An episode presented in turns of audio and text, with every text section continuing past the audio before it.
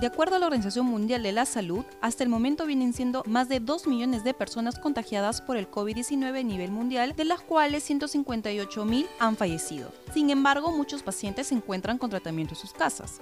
¿Qué hacer si soy paciente de COVID-19? Si un familiar ha contraído el COVID-19 o es sospechoso de tenerlo, tenga en cuenta esas recomendaciones para ellos. El paciente deberá estar en una habitación bien ventilada, con las ventanas y puertas abiertas.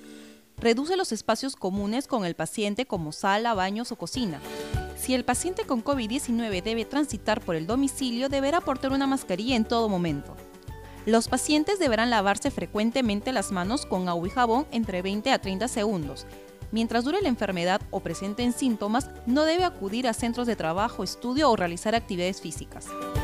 Si debe acudir a una consulta médica, siempre debe portar una mascarilla. De ser posible, se recomienda solicitar un médico a domicilio.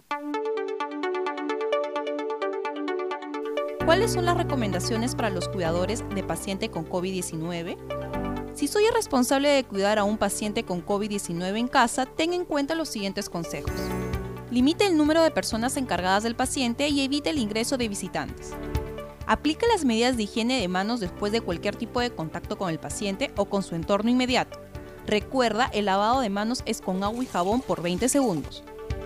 La persona encargada del cuidado del paciente deberá utilizar una mascarilla bien ajustada que cubra la boca y la nariz cuando se encuentre en la misma estancia que el paciente. Las sábanas, toallas, platos y cubiertos utilizados por el paciente no deben compartirse con otras personas de la casa. Después de su uso deberán lavarse con agua y jabón evitando mezclarlos con el de los otros integrantes de la familia. Recuerda de desinfectar diariamente las superficies de uso cotidiano, como mesa, mueble de dormitorio y baño. Los guantes, mascarillas y cualquier otro desecho deben colocarse en un recipiente con tapa situada en la habitación del paciente. Para eliminar los residuos se deberá cerrar herméticamente la bolsa y rociarla con una solución desinfectante. Las bolsas no deberán ser abiertas por ningún motivo. Para completar la limpieza, no te olvides de lavar y desinfectar con una solución de lejía al 1% los tachos de basura que contuvieron los residuos.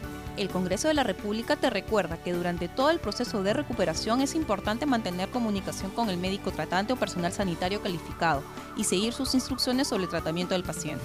Para cualquier otra información, llama a la línea 113. Central 113, buenos días. Personal calificado del MINSA te brindará mayor información.